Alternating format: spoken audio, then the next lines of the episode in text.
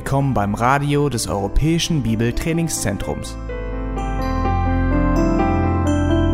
Unser Anliegen ist, dass der folgende Vortrag Sie zum Dienst für unseren Herrn Jesus Christus ermutigt.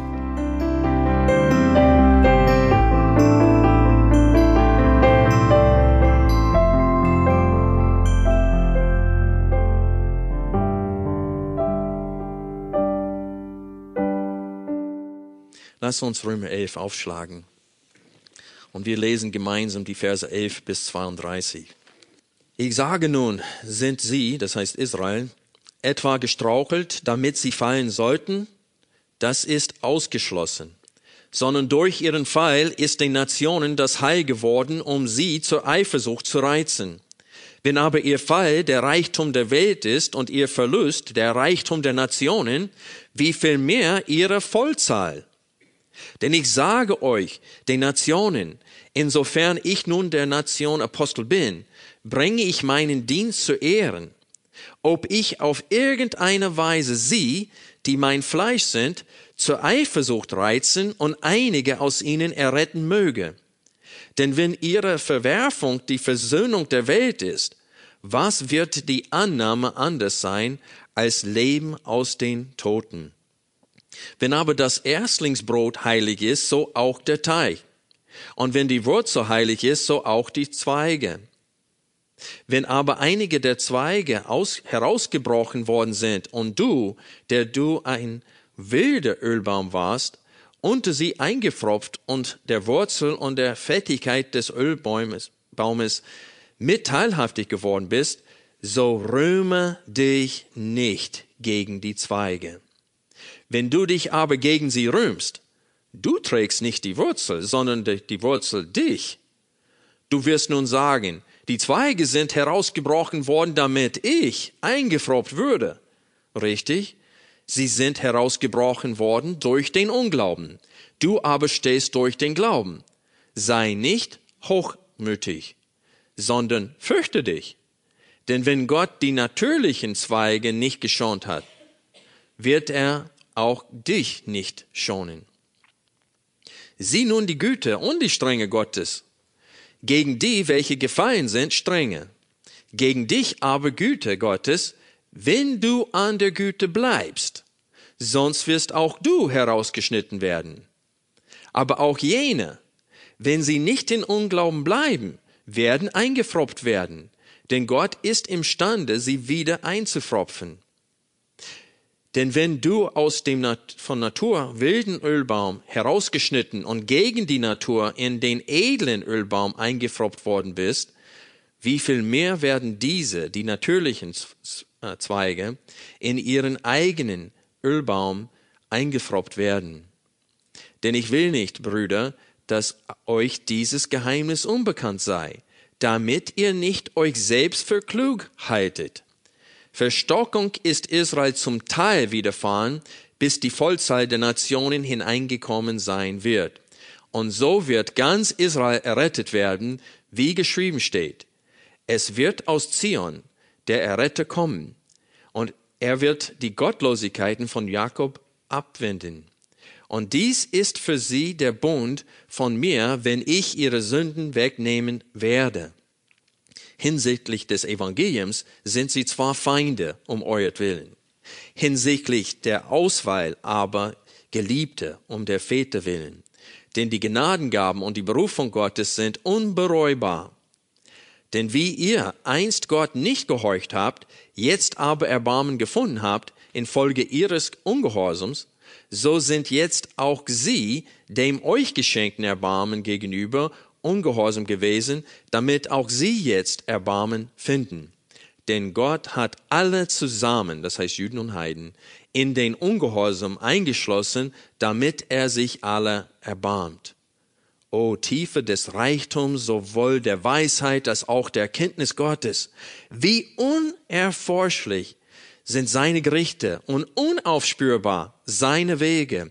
Denn wer hat des Herrn Sinn erkannt? Oder wer ist sein Mitberater gewesen? Oder wer hat ihm vorher gegeben und es wird ihm vergolten werden? Denn aus ihm und durch ihn und zu ihm hin sind alle Dinge. Ihm sei die Herrlichkeit in Ewigkeit. Amen. Es gibt einiges in diesem Abschnitt, das etwas schwierig zu verstehen ist. Es gibt theologische Fragen, die auftauchen, hier, die wir äh, vielleicht nicht ganz beantworten werden heute. Aber was glasklar ist in diesem Abschnitt, ist, warum Paulus diesen Abschnitt schrieb. Kapitel 11, Vers 18.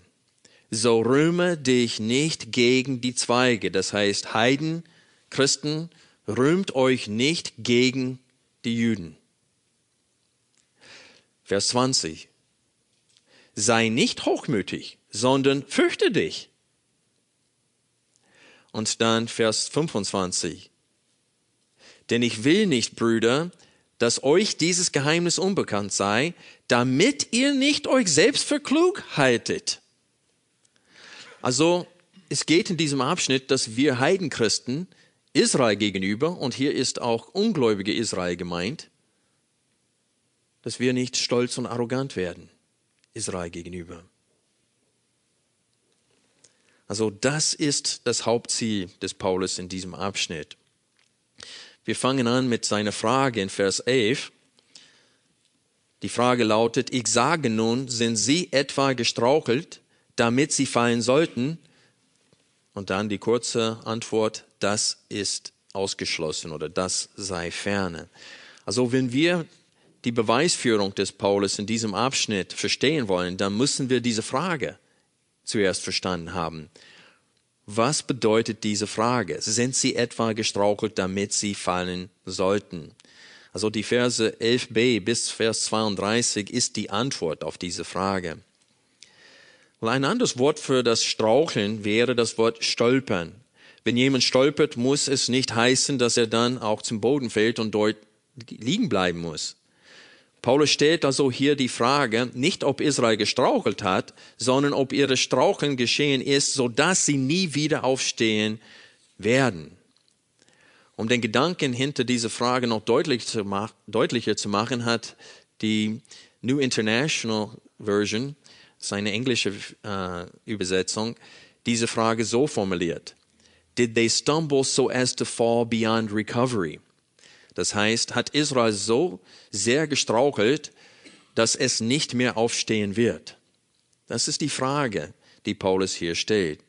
Also es geht in dieser Frage um eine Zukunft für die physischen Nachkommen Israels. Warum betone ich physischen?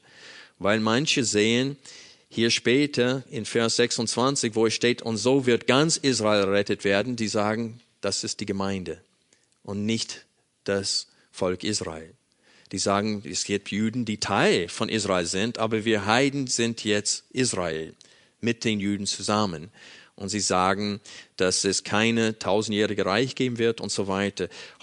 So wie der Herr es will, will ich äh, auf diese Frage genauer eingehen nächsten Sonntag. Aber ich benutze mit der Absicht dieser Begriff die physischen Nachkommen Israels, weil Paulus spricht ständig von denen, die nach, die seine Verwandten sind. Wir haben gesehen in Kapitel 9, ähm, Paulus beschreibt diese Menschen, Vers 5, deren die Väter sind und aus denen, denen dem Fleisch nach der Christus ist, der über allem ist, Gott gepriesen in Ewigkeit.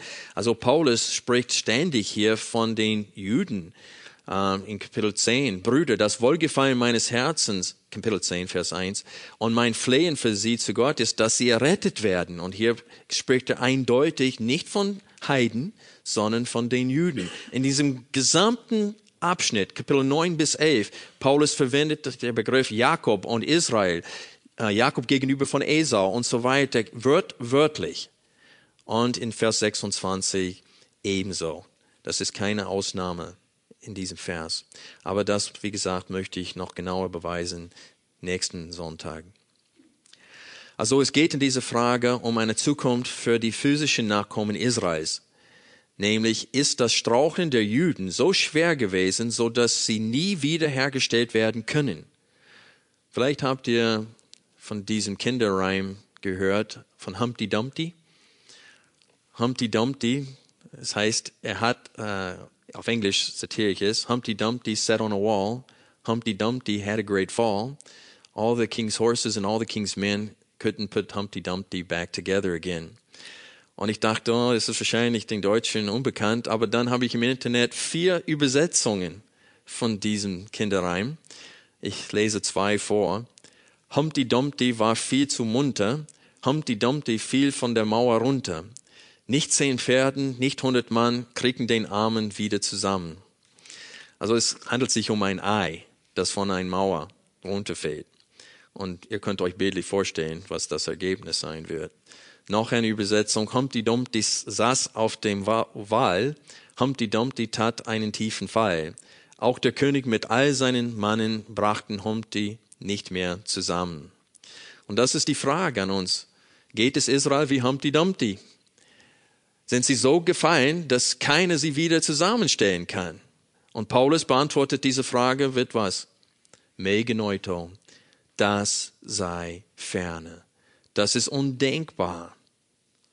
Wir müssen uns an dieser Stelle die, Frage stellen, warum stellt Paulus diese Frage hier in Vers 11?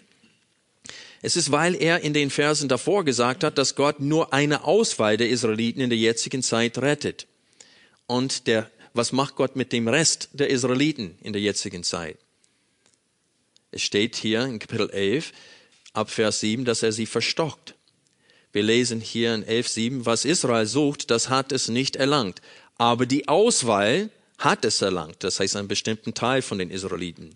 Die übrigen Israeliten jedoch sind verstockt worden, wie geschrieben steht. Gott hat ihnen einen Geist der Schlafzucht gegeben, Augen um nicht zu sehen und Ohren um nicht zu hören, bis auf den heutigen Tag. Und David sagt, es werde ihr Tisch ihnen zur Schlinge und zum Fallstrich und zum Anstoß und zur Vergeltung. Verfinstert seien ihre Augen, um nicht zu sehen und ihren Rücken beuge alle Zeit. Und jetzt steht Paulus nochmal die Frage da, was wird aus Israel? Ist es jetzt vorbei? Wird nur diese kleine Anzahl von Israel gerettet?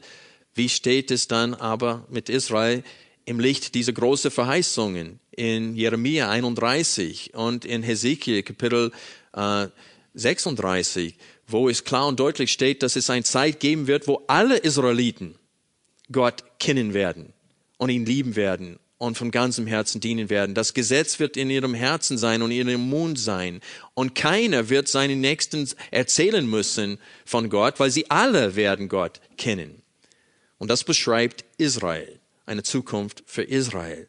Und deswegen stellt Paulus die Frage hier und deswegen beantwortet er auch die Frage mit, das ist ausgeschlossen. Das ist unmöglich, dass diese teure Verheißungen an Israel stattfinden werden. Und wenn man ein bisschen von der Geschichte Israels kennt, dann weiß man, dass Hesekiel und Jeremia zu welchen Zeit gelebt haben und gedient haben. Gerade zu der Zeit, wo Israel nach Babylon geschleppt wird. Gut, Israel war, äh, das, das Nordreich wurde schon äh, durch Assur, den König von Assur, weggeschleppt.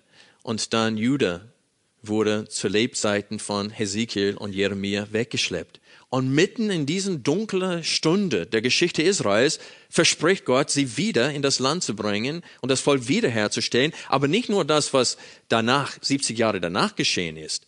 Was da beschrieben wird, beschreibt eine zukünftige Zeit. Deswegen hat Petrus in Apostelgeschichte 1 unmittelbar vor der Himmelfahrt Jesu Christi die Frage gestellt, Herr, ist es jetzt, dass das Reich Israel, für Israel wiederhergestellt wird? Und Jesus hat ihm nicht gesagt, nee, du verstehst nicht, das wird nicht stattfinden, jetzt ist es ein geistliches Reich.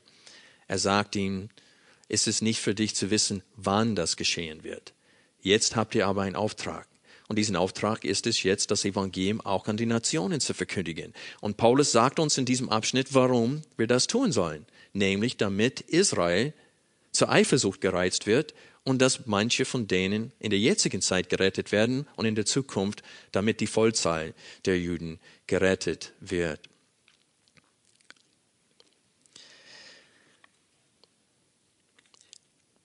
Paulus, es ist interessant, dass er als längere Antwort auf die Frage, ähm, sind sie gefallen oder gestrauchelt, damit sie fallen sollten, damit sie nie wieder aufgebaut werden, ähm, die kurze Antwort ist, das ist ausgeschlossen. Aber er beginnt seine äh, Argumentation und Beweisführung dafür mit diesem Zitat aus ähm, äh, 5. Mose, Kapitel 32, Vers 21.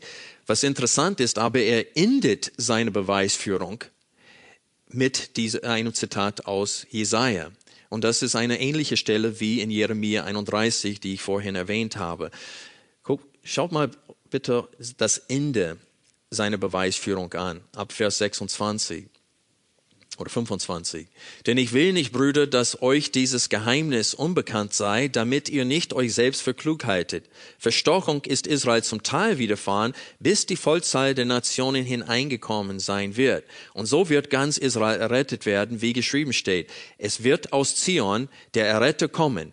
Er wird die Gottlosigkeiten von Jakob abwenden und dies ist für sie der Bund von mir, wenn ich ihre Sünden wegnehmen werde. Und das ist eine kurze, kürzere Zitat. Wenn man zurückgeht zu Jesaja, dann liest man Folgendes. Und ein Erlöser wird kommen für Zion und für die, die in Jakob vom Treubruch umkehren, spricht der Herr. Ich aber, dies ist mein Bund mit ihnen, spricht der Herr, mein Geist, der auf dir ruht, und meine Worte, die ich in deinem Mund gelegt habe, werden nicht aus deinem Mund weichen, noch aus dem Mund deiner Nachkommen, noch aus dem Mund der Nachkommen deiner Nachkommen, spricht der Herr von nun an bis in Ewigkeit. Und Gott spricht hier zu Jakob, zu Israel. In dem Zusammenhang hier spricht Paulus zu wem? Zu den Nationen, zu den Christen aus den Heiden.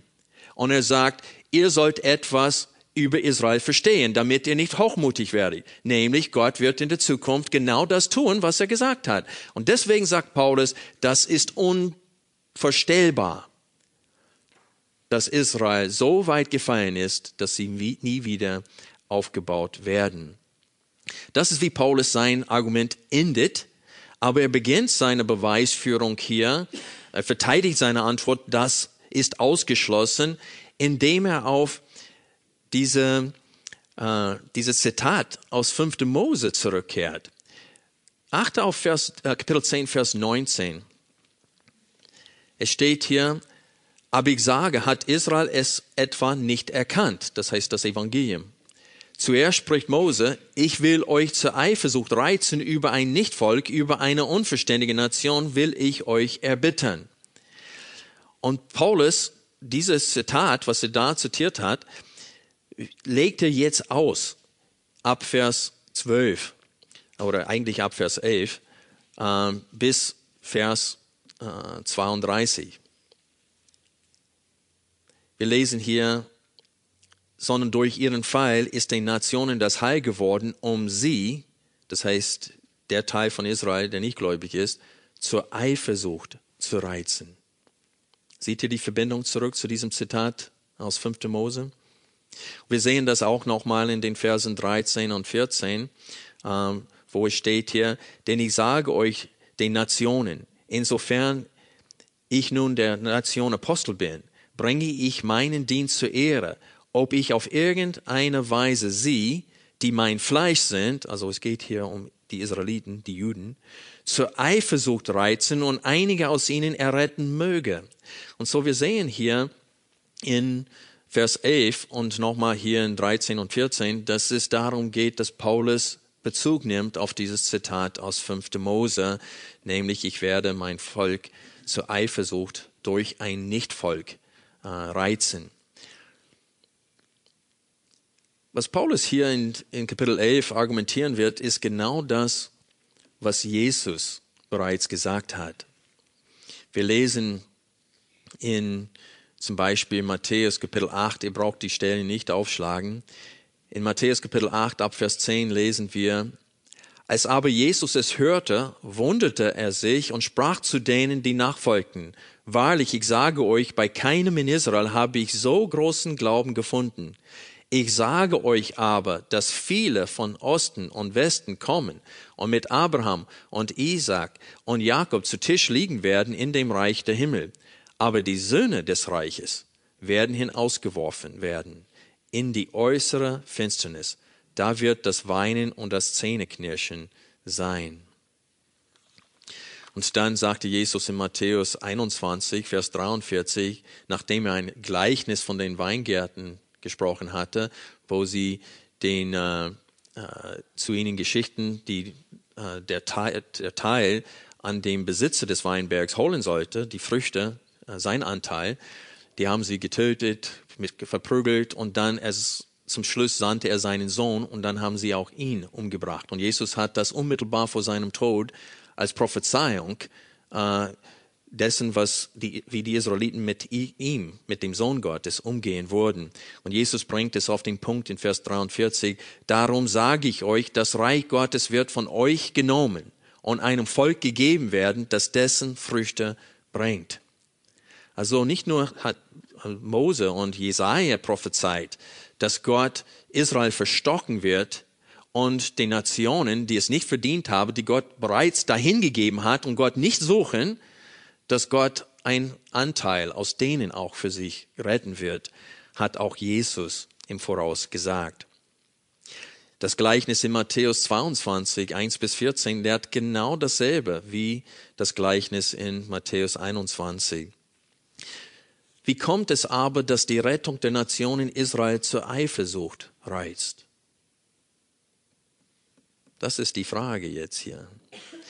Für die Juden zu hören, dass ihre Vorrechte durch den Bund mit Abraham ihnen weggenommen wird, war ziemlich hart genug. Aber dann zu erfahren, dass diese Vorrechte den Nationen gegeben wird, das war für sie ärgerlich, äußerst ärgerlich. Es war schlimm genug, dass die Vorrechte ihnen entnommen werden. Aber dass die Söhne des Reiches, dass, äh, dass, das, was Gott für sie geplant hat, den Nationen geschenkt wird, das war für sie unerträglich. Sie wollten selbst die Früchte des Reiches Gott nicht geben, aber sie wollten nicht, dass Gott dieses Vorrecht den Heiden gibt. Sie sind einfach neidisch auf Gottes Gnade den Heiden gegenüber. Also wie allergisch die Juden auf die Rettung von Heiden reagiert haben, möchte ich anhand von zwei Stellen mit euch äh, sehen. Die erste Stelle ist Lukas Kapitel 4. Wegen der Zeit werden wir diesen ganzen Abschnitt nicht lesen. Aber in Lukas 4, Jesus dient am Wort in der Synagoge in Nazareth, in seiner Heimat. Und sie reagieren sehr positiv auf sein, seine Verkündigung. In Vers 21 es steht, er fing aber an, zu ihnen zu sagen, heute ist diese Schrift vor euren Ohren erfüllt. Und alle gaben ihm Zeugnis und wunderten sich über die Worte der Gnade, die aus seinem Mund hervorgingen. Und sie sprachen, ist dieser nicht der Sohn Josefs? Und er sprach zu ihnen, Ihr werdet jedenfalls dieses Sprichwort zu mir sagen, Arzt, heile dich selbst. Alles, was wir gehört haben, dass es in Kapernaum geschehen ist, tue auch hier in deiner Vaterstadt. Also dieses Arzt, heile dich selbst, wurde Jesus am Kreuz gesagt. Also Jesus sagt, jetzt schmeichelt ihr mich mit äh, Worte wie, wow, das sind, er hat Worte der Gnade. Das ist so toll, was er sagt. Und dann, um ihre Herzen wirklich bloßzustellen, was Jesus wusste in ihrem Herzen war, hat Jesus denen von zwei Geschichten aus dem Alten Testament erzählt, wo Gott Heiden gegenüber gnädig war. Wir lesen weiter hier. Vers 24. Er sprach aber wahrlich, ich sage euch, dass kein Prophet in seiner Vaterstadt angenehm ist. In Wahrheit aber sage ich euch, viele Witwen waren in den Tagen Elias in Israel, als der Himmel drei Jahre und sechs Monate verschlossen war, so dass eine große Hungersnot über das ganze Land kam. Und zu keiner von ihnen wurde Elia gesandt, als nur nach Sarepta in Sidon zu einer Frau, einer Witwe. Und viele Aussätzige waren zur Zeit des Propheten Elise in Israel, und keine von ihnen wurde gereinigt, als nur Naaman der Sura. Also die Propheten Elia und Elise waren nicht angenommen in ihrer Heimat. Sie mussten sich verstecken, teilweise unter den Nationen, weil sie ihn um, äh, sie umbringen wollten. Und dann sieht man das, was in dem Herzen von diesen Menschen ist. Das sind dieselben Menschen, die vorhin gesagt haben, und alle gaben ihm Zeugnis und wunderten sich über die Worte der Gnade, die aus seinem Mund hervorgingen. Und jetzt lesen wir Vers 28, und alle in der Synagoge wurden von Wut erfüllt, als sie dies hörten. Und sie standen auf und stießen ihn zur Stadt hinaus und führten ihn bis an den Rand des Berges, auf dem ihre Stadt erbaut war, um ihn so hinabzustürzen. Nur weil er von Gottes Güte zu den Nationen sprach, sind sie voller Zorn und Wut. Schlag bitte Apostelgeschichte 21 auf. Ab Vers 18 lesen wir, dass Paulus nach Jerusalem gekommen ist. Ah, Entschuldigung, ab Vers, ich glaube, ich habe die falsche Text angegeben. Komisch. Ist das 23? Bis 22, 22 habe ich geschrieben hier. Ja, es ist auf jeden Fall 22. Ich habe wahrscheinlich ab Vers 27 gemeint hier in meinen Notizen. Tut mir leid. Ab Vers 27. Paulus ist gefangen genommen und er bittet um die Gelegenheit, das Volk anzusprechen in Jerusalem. Und er fängt an, mit denen auf Aramäisch zu reden und sie hören ähm, äh, zu, bis er etwas sagt. Wir lesen ab Vers 22, Vers 1. Ihr Brüder und Väter, hört jetzt meine Verantwortung vor euch. Als sie aber hörten, dass er sie in hebräischer Mundart redet, anredete, hielten sie noch mehr Ruhe. Und er spricht, ich bin ein jüdischer Mann, geboren in Tarsus in Silizien, aber auferzogen in dieser Stadt, zu den Füßen Gamaliels, unterwiesen nach der Strenge des väterlichen Gesetzes, war ich, wie ihr alle heute seid, ein Eiferer für Gott.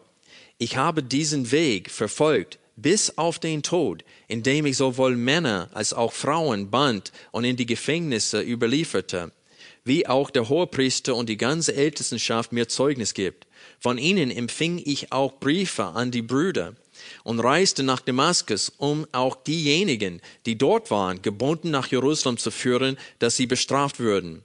Es geschah mir aber, als ich reiste und mich Damaskus näherte, dass um Mittag plötzlich aus dem Himmel ein helles Licht mich umstrahlte. Und ich fiel zu Boden und hörte eine Stimme, die zu mir sprach, Saul, Saul, was verfolgst du mich? Ich aber antwortete, wer bist du, Herr?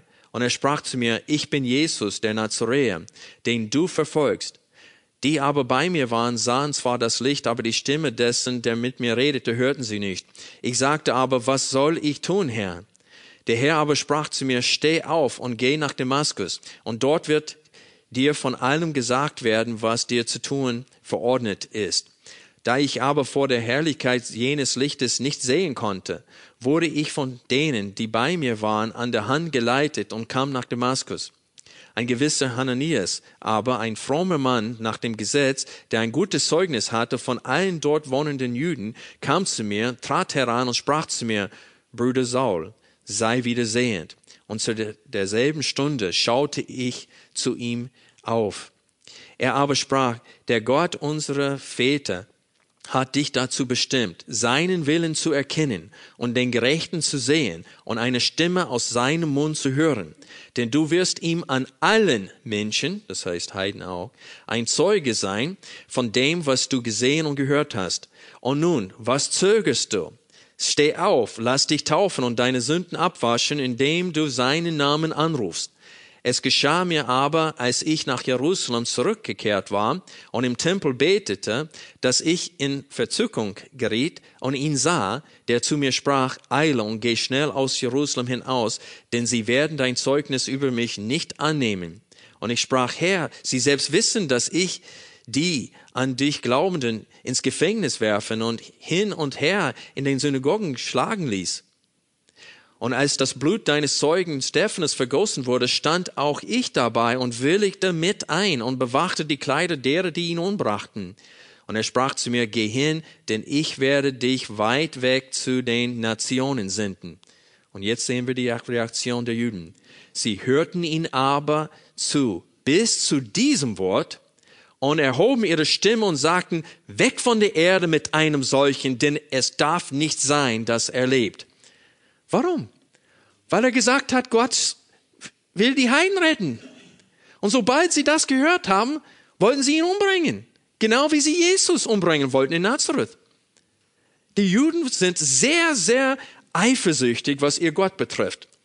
Die Verheißungen an Abraham sind nur für sie und für keinen anderen.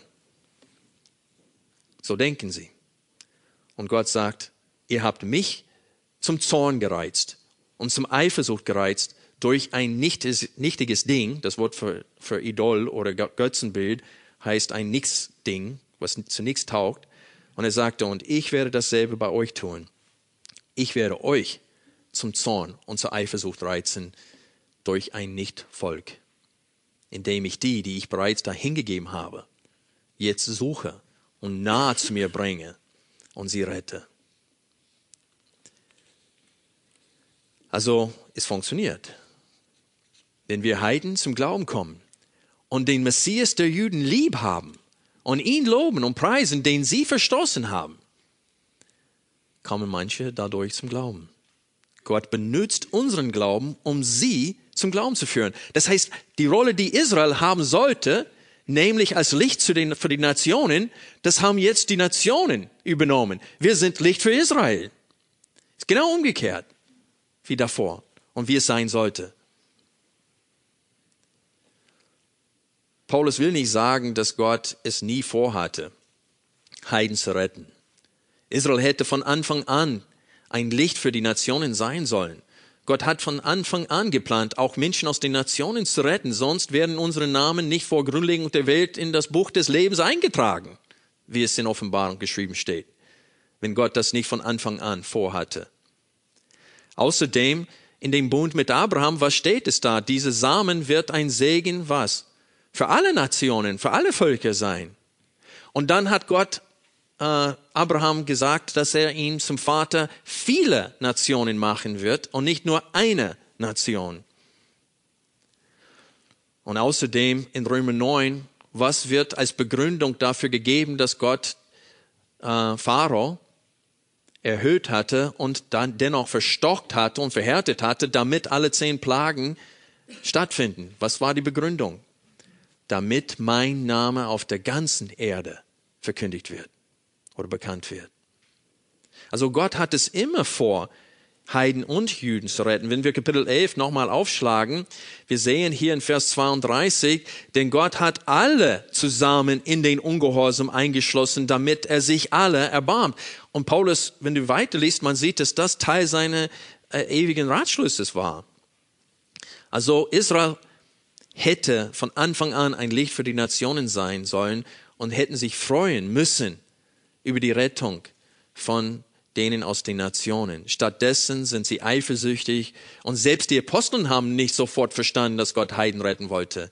Obwohl sie diese Missionsbefehl bekommen hatten, als Petrus in das Haus ging von Cornelius und dort das Evangelium verkündigte, musste Gott sie wirklich überzeugen davon, dass er auch Heiden retten möchte. Das kann man in Apostelgeschichte 10 und 11 lesen.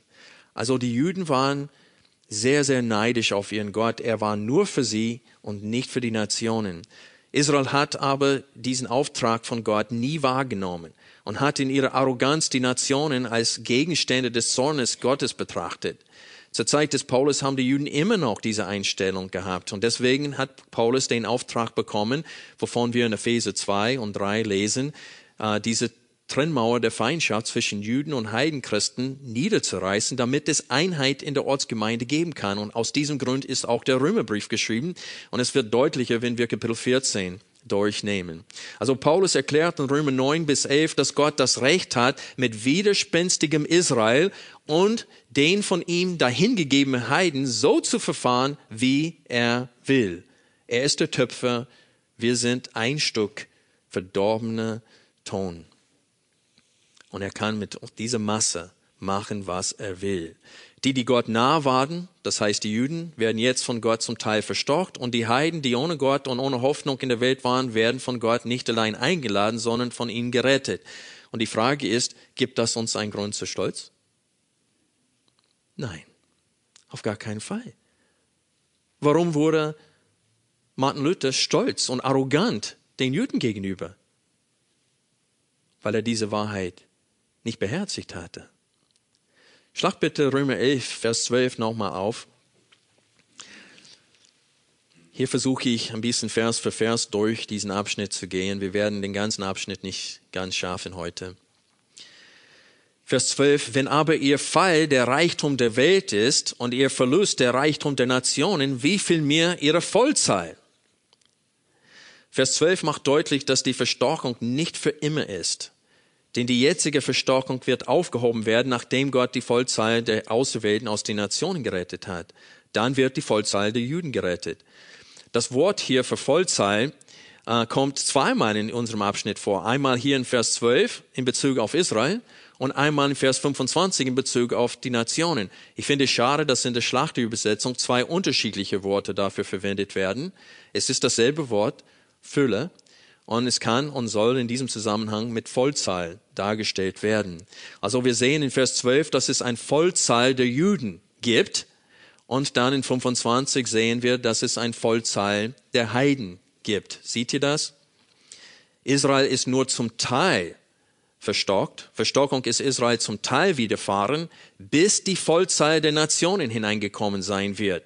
Und in Vers 12 steht es, wenn aber ihr Fall, das heißt der Fall der Juden, der Reichtum der Welt ist und ihr Verlust der Reichtum der Nationen, wie viel mehr ihre Vollzahl. Das heißt, wenn am Ende der Tage Gott diese Vollzahl der Juden rettet. In Zachariah spricht es davon, dass ein Drittel, äh, dass äh, zwei Drittel von Israel zerstört wird, wenn die Nationen Israel angreifen. Aber dann kommt Jesus im kritischen Augenblick zurück und rettet ein Drittel und sie werden den anschauen, den sie durch, durchbohrt haben. Und es steht, in dem Augenblick wird Gott seinen Geist der, der, der Umkehr und der Buße auf Israel ausgießen und diese ganze Überrest, was noch am Leben ist zu der Zeit, jeden einzelnen von denen wird gläubig und Buße tun und bitterlich weinen, weil sie Jesus verstoßen hatten.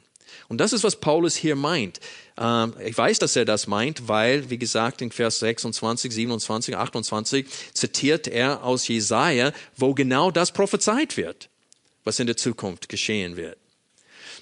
Und so das Wort Vollzahl hier muss man in Bezug auf Israel und in Bezug auf die Nationen sehen. Vers 13, denn ich sage euch, den Nationen, insofern ich nun der Nation Apostel bin, bringe ich meinen Dienst zu Ehren, ob ich auf irgendeine Weise sie, die mein Fleisch sind, zur Eifersucht reizen und einige aus ihnen rette. Vers 15, denn wenn ihre Verwerfung die Versöhnung der Welt ist, was wird die, das heißt ihre, Annahme anders sein als Leben aus den Toten? Also Vers 15 hier ist eigentlich nur eine Umformulierung von Vers 12. Vergleiche bitte diese zwei Verse. In Vers 15 und in Vers 12 betont Paulus, dass wenn Israels Ungehorsam Segen für die Nationen bringt, wie viel mehr wird ihre Rettung Segen für die Nationen sein? Wie Paulus hier in Vers 12 und Vers 15 argumentiert, sehen wir auch in Römer 5, die Verse 8 bis 10. Da hat Paulus, da schrieb Paulus, Gott aber erweist seine Liebe zu uns darin, dass Christus, als wir noch Sünde waren, für uns gestorben ist. Vielmehr nun, da wir jetzt durch sein Blut gerechtfertigt sind, werden wir durch ihn vom Zorn gerettet werden.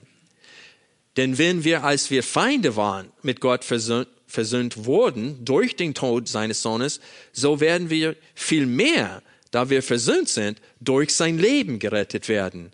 Also seht ihr die Parallele hier? Wenn wir als Feinde Gottes durch den Tod Jesu mit Gott versöhnt wurden, wie viel mehr werden wir jetzt durch sein Leben gerettet werden?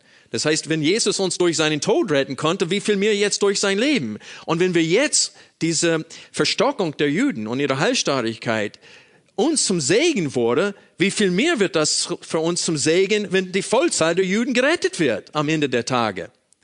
Ein kleiner Vorschmack davon, wie es sein wird, wenn Gott am Ende der Tage ganz Israel errettet, indem er die Vollzahl der Juden rettet. Jesaja Kapitel 11, ich lese vor. Und ein Spross wird hervorgehen aus dem Stumpf Isais, und ein Schössling aus deinen Wurzeln wird Frucht bringen.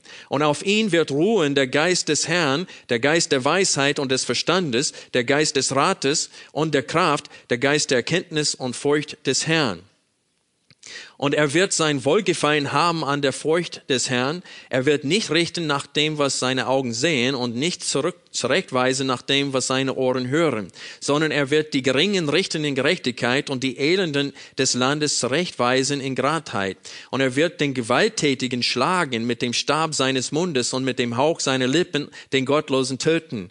Gerechtigkeit wird der Schutz seiner Hüften sein und die Treue der Schutz seiner Linden. Und der Wolf wird beim Lamm weilen und der Leopard beim Böcken lagern. Das Kalb und der Junglöwe und das Mastvieh werden zusammen sein und ein kleiner Junge wird sie treiben. Kuh und Bären werden miteinander weiden, ihre Jungen werden zusammen lagern und der Löwe wird Stroh fressen wie das Rind. Und der Säugling wird spielen an dem Loch der Viper und das entwöhnte Kind seine Hand ausstrecken nach der Höhle der Otter. Man wird nichts Böses tun, noch verderblich handeln auf meinem ganzen heiligen Berg. Denn das Land wird voll von Erkenntnis des Herrn sein, wie von Wassern, die das Meer bedecken.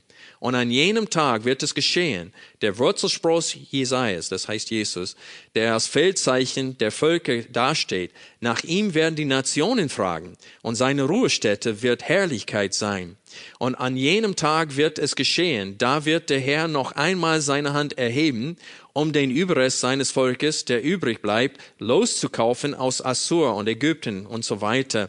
Und dann steht es hier, und er wird die Nationen den Feldzeichen aufrichten und die Vertriebenen Israels zusammenbringen und die zerstreuten Jüdes wird er sammeln von den vier Enden der Erde. Also wenn das geschieht, guck mal, wie viel Segen uns wird. Wenn durch ihr Ungehorsam Segen zu uns gekommen ist, wie viel mehr durch ihr Gehorsam am Ende der Tage. Das ist, was Paulus hier argumentieren wollte in den ersten, in den Versen 11 bis 15, besonders Vers 12 und Vers 15. Und jetzt kommen wir zu den Warnungen gegen Arroganz. Israel gegenüber. Vers 16. Wenn aber das Erstlingsbrot heilig ist, so auch der Teig. Und wenn die Wurzel heilig ist, so auch die Zweige. Also Paulus will hier in diesem Vers den Nationen daran erinnern, dass nicht allein der Teil von Israel, der als Wurzel oder als Erstlingsgabe zu sehen ist, wahrscheinlich sind die Patriarchen hiermit gemeint, sondern auch der Rest von Israel ist heilig. Ab Vers 17 geht Paulus auf den von ihm erwarteten Widerstand seitens der Heidenchristen ein.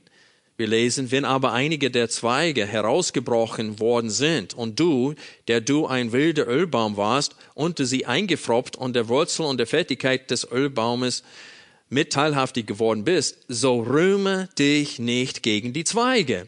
Denn du dich aber gegen, wenn du dich aber gegen sie rühmst, musst du berücksichtigen, Du trägst nicht die Wurzel, sondern die Wurzel dich. Das heißt, du bist in diesen Ölbaum eingefropft. Und das ist diese Verheißungen an Abraham. Du bist in diesen Bund mit Abraham eingefropft als Fremder. Und du bist nicht die Wurzel. Wie arrogant ist das für uns, Israel zu verachten, wenn die Patriarchen die Wurzel unserer Rettung ist. Jesus hat gesagt zu der Samariterin an Brunnen was? Du verstehst nichts. Denn das Heil kommt aus den was? Juden. Also, wie kann man Juden verachten, wenn Jesus selbst ein Jude war? Das ist undenkbar, dass man Israel gegenüber stolz und arrogant wird, denn es durch Israel ist, dass der Segen zu uns gekommen ist. Das sei ferne, dass man in seinem Herzen die Juden schlechter darstellt als die Heiden. Und wir kommen zum nächsten Abschnitt, oder in diesem Abschnitt kommt es vor, dass viele denken, dass das Heil verlierbar ist, weil es davon spricht, wenn du an der Güte bleibst, sonst wirst du, wirst auch du herausgeschnitten werden. Und sie sagen, siehst du, wir Gläubigen aus den Nationen können jetzt auch abgebrochen werden und das Heil verlieren. Aber das ist nicht, was hier gemeint ist. Was hier gemeint ist, ist, wie die Völker, Völkerschaften sind hiermit gemeint. Genau wie Israel verstocht wird zur jetzigen Zeit wegen ihres Ungehorsams, kann das auch mit den heidischen Völkern die jetzt mittlerweile zu christlichen Ländern geworden sind, passieren. Und das passiert jetzt hier in Deutschland. Vor 50 Jahren konnten zwei Leute, die nicht verheiratet waren, keine Wohnung mieten. Sieht's ganz anders aus jetzt, oder? Das, was Paulus beschrieben hat in 2. Timotheus Kapitel 3, über die Gottlosigkeit in den letzten Tagen, das erleben wir, das sehen wir. Es nimmt Überhand.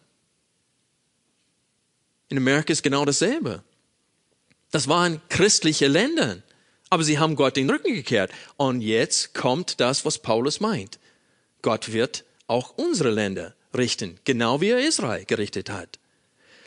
Wir wissen das, weil wenn ihr achtet auf äh, Vers 23, aber auch jene, das heißt die Juden, wenn sie nicht im Unglauben bleiben, werden wieder eingefropft werden. Denn Gott ist imstande, sie wieder einzufropfen. Wir reden von 2000 Jahren Kirchengeschichte hier. Also in 2000 Jahren, wie viele von diesen abgebrochenen Ästen sind schon gestorben? In Hebräer Kapitel 9, Vers 27 steht es, dass es uns Menschen bestimmt ist, einmal zu sterben und danach das Gericht. Wie sollen diese gestorbenen Menschen wieder eingefroppt werden? Darum geht es nicht hier. Es geht hier nicht um die Menschen, die bereits gestorben sind oder ähm, die einzelnen Menschen hier, als ob das Heil verlierbar wäre. Hier geht es um Völkern. Die Nationen genießen die Segen, den, den Segen, den Gott Israel versprochen hat. Guck mal, wie gut es christlichen Ländern geht. Guck mal äh, die Länder, wo Gott verleugnet wird an. Findet man den Segen dort? Guck mal Russland an. Atheistischen Ländern geht es nicht gut. Es wird, es, und man sieht in manchen anderen Ländern, Gott fängt an, das zu bewirken, was er früher in anderen Ländern gemacht hat. Was früher in England war, war dann in Amerika. Und an sehr dunklen Orten lebt das Evangelium in Afrika, China. Und da blüht es wieder auf. Aber wenn sie wieder halsstarrig werden und widerspenstig, die werden sich genauso verhalten wie Israel. So, wie können wir stolz sein und arrogant sein gegenüber Israel? Wir sollen uns fürchten. Denn wenn wir aus den Nationen diesen Glauben nicht bewahren, dann wird Gott mit uns genauso verfahren wie mit Israel. Als Nation, als Volk ist damit gemeint. Also die Tatsache, dass die abgebrochene Äste, die wieder eingefroppt werden, es handelt sich nicht um die, die schon gestorben sind.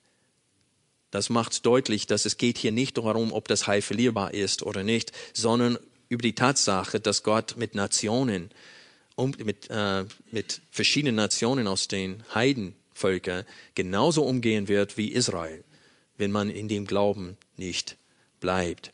Auch wenn man Vers 22 in Bezug auf Menschen, die jetzt errettet sind, sehen möchte, müssen wir daran denken, in, in Römer 8 hat Paulus gesagt, Vers 14, die, die im Geist wandeln oder vom Heiligen Geist geleitet werden, die sind Söhne Gottes.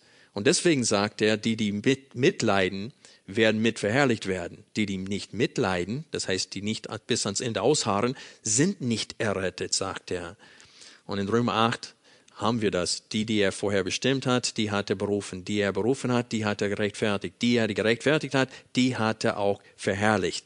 Also diesen Abschnitt hier kann man nicht so nehmen äh, als Radiergummi und versuchen, alles, was in Kapitel 8 und 9 und 10 gelehrt wurde, äh, damit wegzuradieren. Das wäre dasselbe, als wenn man Vers 32 nimmt denn Gott hat alle zusammen in den Ungehorsam eingeschlossen, damit er sich alle erbarmt, um zu lehren, dass Gott jeden einzelnen Menschen erretten wird. Das wäre auch ein Missbrauch von diesem Text. Denn es wird deutlich in Römer 9, dass es Gefäße des Erbarmens und Gefäße des Zorns gibt. Die Verse 23 bis 24 machen deutlich, mit welcher Leichtigkeit Gott Juden wieder in ihrem eigenen Baum einfropfen kann. Also Vers 23, wie gesagt, kann nicht so verstanden werden, dass es um äh, die Verlierbarkeit des Heils geht. Es geht hier um die Zukunft und wie Gott mit diesen Nationen verfahren wird. Er wird Israeliten in der Zukunft wieder einfropfen. Ab Vers 25 erklärt Paulus, dass die Verstockung von Israel nur für eine gewisse Zeit ist. Nachdem Gott die Vollzahl der Heiden gerettet hat, wird Gott sich wieder zu Israel in Gnade wenden und ihre Vollzahl retten. Dann werden alle Juden, die wirklich zu Israel gehören, gerettet werden. Und das ist, was gemeint ist mit, und so wird ganz Israel gerettet. Die Zeit fehlt, um weiterhin diese Verse genauer zu betrachten. So wie der Herr es will, machen wir das nächsten Sonntag. Aber was ist dann die Anwendung für uns? Wir sollen wissen, es ist ein Geheimnis, aber Paulus sagt, er will, dass wir es wissen, dass diese Verstockung Israel nur zum Teil widerfahren ist und nur bis die Vollzahl aus den Nationen gerettet wird. Also es ist nur zum Teil und es ist befristet. Warum wollte Gott, dass wir das wissen? Damit wir nicht stolz werden. Damit wir nicht arrogant werden Israel gegenüber. Und ich möchte euch sagen, damit wir nicht unserem Nachbar gegenüber arrogant werden. Es gibt viele Menschen hier in Deutschland, die nicht gläubig sind. Sie sind auch im Herzen verstockt. Die haben das Evangelium gehört, sind damit aufgewachsen, leben aber danach nicht. Und es wäre genau dasselbe, wenn wir stolz und arrogant würden diesen Menschen gegenüber und sagen würden, ja, das sind große Sünde. Aber wie oft regen wir uns auf über Menschen, die in der Sünde leben und gegen uns sündigen, anstatt für ihre Rettung zu beten. Überall in der Schrift, auch in Römer 12 und 13, wird es uns, werden wir aufgefordert, Bösen mit Bösen nicht zu vergelten. Wie soll das geschehen? Wie kann das geschehen?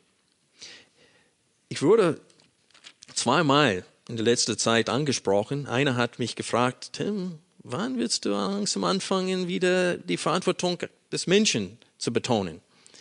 Und ein anderer sagte mir, ja, mir fehlen die Anwendungen am Ende der Predigt.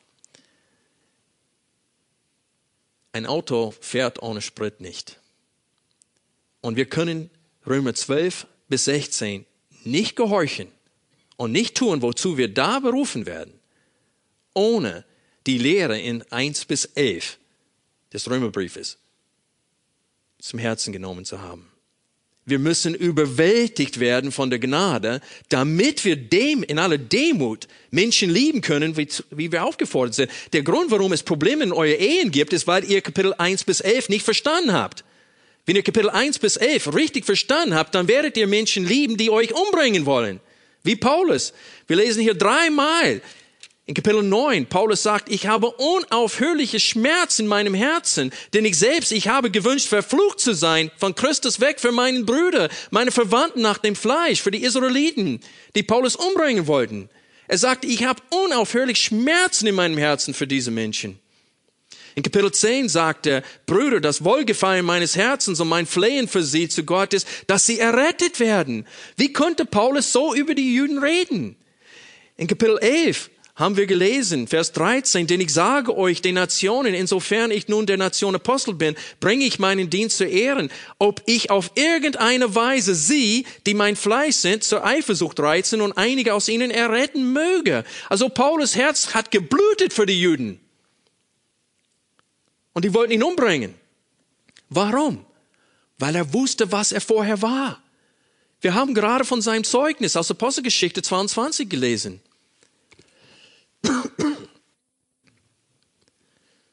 Und er hat selbst erwähnt, dass er Stephanus,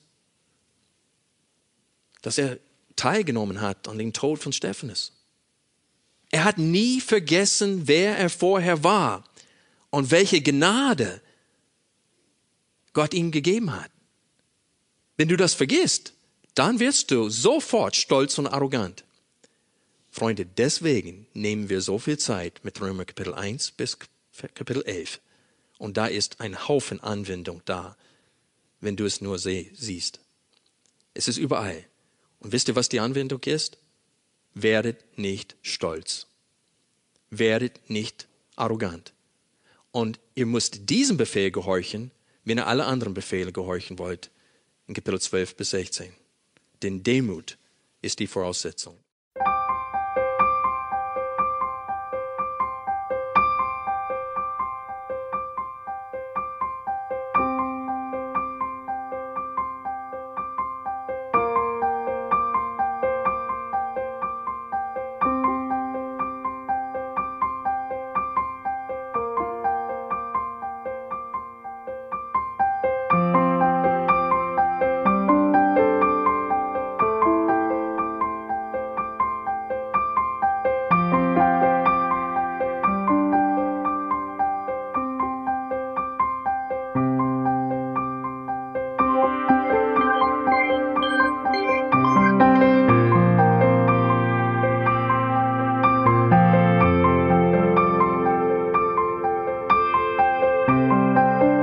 Alle Vorträge unseres Programms, Bücher, DVDs und vieles mehr können Sie bei uns unter www.ebtc-media.org erhalten.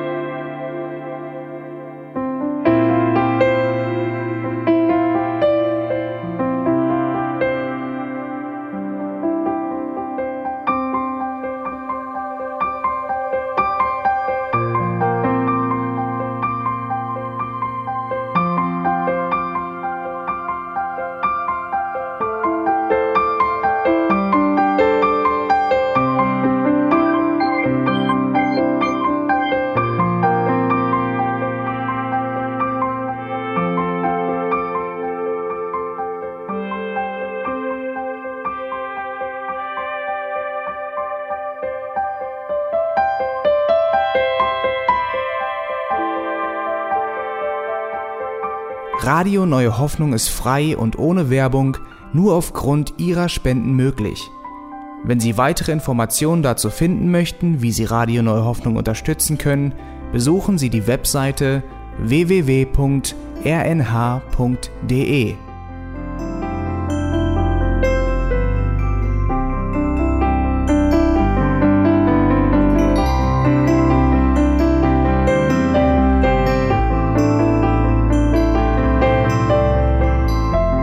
Sendezeiten des EBTC sind Montag, Mittwoch, Freitag und Samstag jeweils von 10 bis 11 Uhr.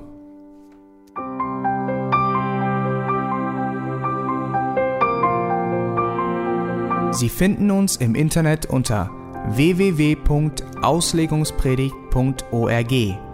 Eine E-Mail können Sie uns senden an radio@auslegungspredigt.org. Telefonisch erreichen Sie uns unter 0049 30 60 988 610. Unsere Postanschrift ist EBTC Havelländer Ring 40 in 12629 Berlin, Deutschland.